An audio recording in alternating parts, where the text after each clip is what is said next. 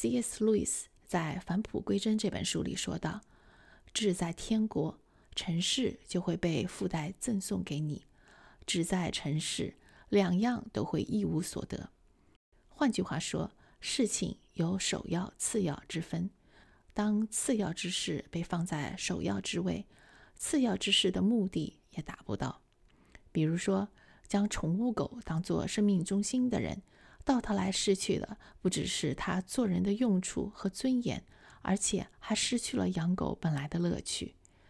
把饮酒当作头等大事的男人，不仅会失掉工作，还会失掉味觉，失去享受醉酒之乐的能力。欢迎来到变奏曲频道，普遍真理，多样传播。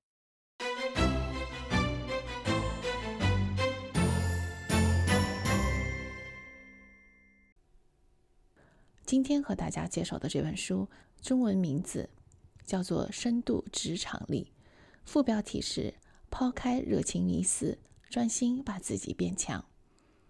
它的英文名字是 “So good they can't ignore you”。直接翻译的意思就是“好到让他们不能忽略你”。副标题呢是“找到你热爱的工作，能力赛过热情”。可以看出来，中文翻译出来的标题与英文原文相差比较远。我觉得有点纳闷，为什么取这么一个很绕口的名字呢？对于作者稍加调查之后，我就恍然大悟。这本书的作者是卡尔纽波特，今年刚满四十岁。二十三岁开始，他就出版了第一本书。到目前为止，他已经出版了八本书。他的书都是在讲如何提高学习力、生产力，如何在最少的时间做出最有成效的工作。我们来看一下他出过的几本书，比如今天介绍的书《深度职场力》。还有他最著名的那本书，名叫《深度工作力》。上两周也介绍过他另外一本，叫《深度数位大扫除》。去年呢，也有一本书，书名叫《没有电子邮件的世界》，副标题是《深度工作法》。你看到了吧？这里面所有的书都有一个关键词：深度。难怪这本《So Good They Can't Ignore You》也会被翻译成“深度职场力”。卡尔纽波特这本《深度职场力》是在他二十八岁的时候写的。那个时候，他刚刚在麻省理工大学拿好博士学位，接下来面临的就是找工作。当时的就业市场很不乐观，他的同学在本国找不到工作，只好背井离乡，跑到很远的国家去担任教职。纽波特和妻子不想离开美国，这样他的选择就更加少了。怎么样能够找到一份工作，不仅仅是一份像样的工作，而且是一个他会热爱的工作？带着这样的问题，纽波特开始了探索之旅。而这本书就集合了他找到的答案。他按照书里自己的建议去实施计划，结果半年不到就找到了工作。这是十二年前的事情，他现在依然在当初的大学里任教，因为这份工作不仅仅很像样，而且也十分让他喜爱。一句话来总结这本书，那就是找到你热爱的工作的途径，不是追随自己的激情，而是改变自己的工作观，以工匠精神不断的锤炼、提高自己的技能，你就会发现自己爱上工作。我把这本书分成四个部分来拆解，它们分别是：不要追梦，好到扎眼，有人买单，塑造使命。我们经常会听到这样一句话：追求激情，追求梦想。然而，纽波特在这里告诉我们，不要去追逐自己的梦想，因为讲这种话的人其实不是这么做的。苹果的创始人乔布斯在2005年斯坦福大学的毕业典礼上讲到：“一定要找到热情的所在，把事情做得有声有色的唯一方式就是热爱你的事情。如果你还没有找到的话，就继续找，不要迁就。”这份演讲获得了全场热烈的掌声，演讲的视频在油管上观看次数超过了六百万次。大家在节目下方的留言都是在回应乔布斯的号召：追随热情，活着才有意义。人生苦短，不要老做那些自己不爱做的事情。可是问题来了，乔布斯自己却不是这么做的。他曾经就读于一家著名的人文学院，他喜欢西方历史、经典文学，还有东方神秘主义。那个时候的他对商业、对电子都没有什么兴趣。大学他也只读了一个学期就辍学了。那段日子，他睡在同学宿舍的地板上，捡可乐瓶子换钱，到当地的寺院去蹭饭。后来又回到老家和父母同住，在当地的一家公司找了一份值夜班的工作。没过多久，他又跑到印度去禅修。几个月以后，回到美国，继续认真的修行。从这些经历可以看出，让乔布斯真正着迷的，让他流连忘返的是东方神秘主义。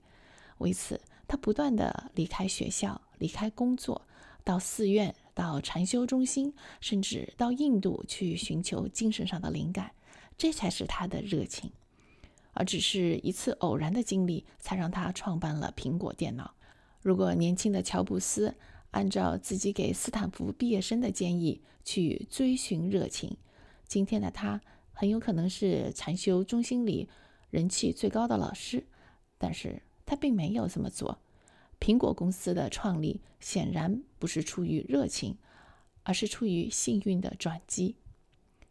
第二个不要追寻热情的原因，是因为一旦我们将目标放在只是去追寻自己喜欢的工作，那么对那些不让我们充满激情的工作，我们会下意识的用负面的眼光去评价它，在心里就会自动的把那些看不上眼的工作淘汰掉，不给自己一点机会去尝试。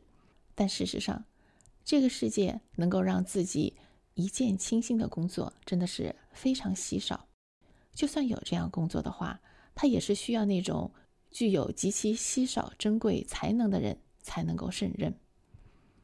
第三个不要去追寻热情的原因是，热情其实是驾轻就熟之后的副产品。这话怎么讲呢？就是一旦你对某种技能驾轻就熟之后，你就会很有成功感，那么热情也就随之而来。热情越是高涨，对于这项技能投入就会越多，你就会做得更好，然后就更加有成功感。热情是驾轻就熟之后的副产品，所以这本书的第二个重点就是你要做到好的扎眼，就像本书题目里所说的，“So good they can't ignore you”，好到扎眼，需要我们以工匠精神不断的去打造自己的工作，而在工匠精神的背后，是一套与大多数人不一样的工作观。他是为工作而工作，而不是为金钱而工作。用纽波特的话来说，是技能思维。技能思维强调你在工作中创造什么价值，而我们大多数人对工作的看法是工作能够给我们带来多大的价值。在上一期的塞耶斯的《为什么工作》这篇文章里，他也强调了我们不应该用金钱来衡量自己的工作。我们不会问一个人他是做什么的，而是他的工作有什么价值。我们不会问这份工作一个月能挣多少钱，而是他能否最大限度地锻炼我的能力。我们不再问这个社会能够给我带来什么，而是我们能为这个社会提供多少价值。从这个角度出发的话，我们就会看到自己的职业选择其实有许多。不管是教师还是工程师，是自由工作者还是公司的 CEO，我们都能够为社会提供价值。纽波特的技能思维与塞耶斯倡导的工作观有异曲同工之处。从手上现有的事情做起，要求自己做到最好。除了技能思维之外，我们还需要刻意练习和寻求及时的反馈。刻意练习是音乐家非常熟悉的概念，往往一小节曲调就会练上一两个小时。这种过程其实是蛮不舒服的，因为它是不断的自我否定、自我挑战、自我修正的过程。然而，所有的专家都会说，自我挑战是进步的先决条件。刻意练习之后，也要得到及时的反馈，因为很多时候我们是当局者迷，需要外界的反馈和指导，这样才能更好的调整进步的方向。在技能已经好到扎眼之后，接下去做什么呢？纽波特的建议是，这样的技能是你的资本。你可以尝试用这样的资本去换取工作上更多的自主性。许多人热爱他所从事的工作，这个主要原因就是他可以随心所欲地掌控工作的内容和工作的方式。那么，既然是随心所欲，就意味着有很大的自由。如何在这么多自由选项当中决定自己下一步应该往哪个方向发展呢？这就讲到了第三点。有人买单，用书里的话来说，就是做有人愿意买单的事。这不是指以赚钱为目标，而是把金钱作为中性的一个价值指标，来判断你是否有足够的技能资本去追寻下一个目标。不管你是在考虑创业，还是在公司里扮演新的角色，除非有人愿意买单。否则，这个想法就不值得去做。我觉得在这里要指出的一点是，纽波特不是在讲工作向前看，钱是金钱的钱。工作的目标是做到极致。酒香不怕巷子深，做到极致之后，就会有许多的选择。而有没有人愿意来为你的工作买单，就是一个很好的现实指标，来告诉我们接下去应该朝哪个方向发展。第四部分是塑造使命。一个让你热爱的工作，除了能够让你有很大的掌控权，还有一个特征就是让你有归属感。它给你的人生带来了意义，也就是说，这份工作是你的使命，是一份呼召。C.S. 路易斯在《返璞归真》这本书里说道：“志在天国，尘世就会被附带赠送给你。”只在尘世，两样都会一无所得。换句话说，事情有首要、次要之分。当次要之事被放在首要之位，次要之事的目的也达不到。比如说，将宠物狗当作生命中心的人，到头来失去的不只是他做人的用处和尊严，而且还失去了养狗本来的乐趣。把饮酒当作头等大事的男人。不仅会失掉工作，还会失掉味觉，失去享受醉酒之乐的能力。而当首要之事被放在首要之位，次要之事非但不会因此受到压制，反而因此受到抬举。对基督徒来说，我们的使命、我们的呼召是通过工作来荣耀神。我们做好自己的工作，就好像在为神而做。当我们把这个首要之事放在首要之位的时候，工作这个次要之事不但不会因此受到影响，反而会成为给我们提供极大乐趣和热情的泉源。就像马太福音六章三十三节里，耶稣对他的门徒所说的：“你们要先求他的国和他的义，这些东西都要加给你们了。”最后，我来讲一下啊我的读后感。上次在读完《深度数位大扫除》之后，我就觉得卡尔纽波特这个作者与其他的生产力书的作者不一样。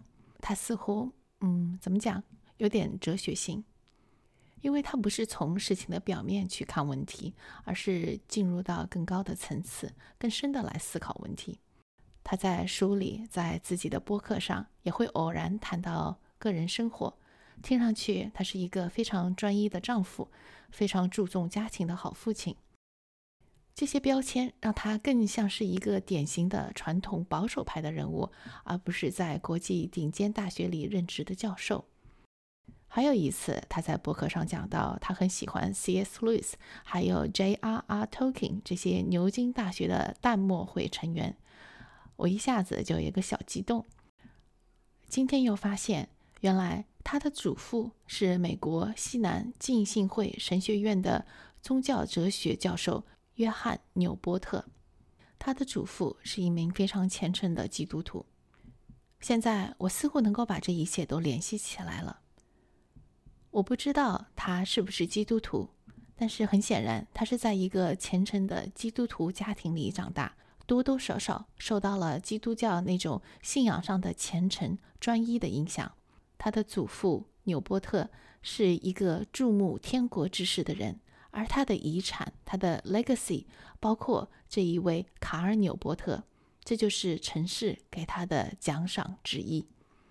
好了，今天的节目就到这里结束了。如果您有什么意见和建议，欢迎您在节目下方留言。我们下期再见，拜拜。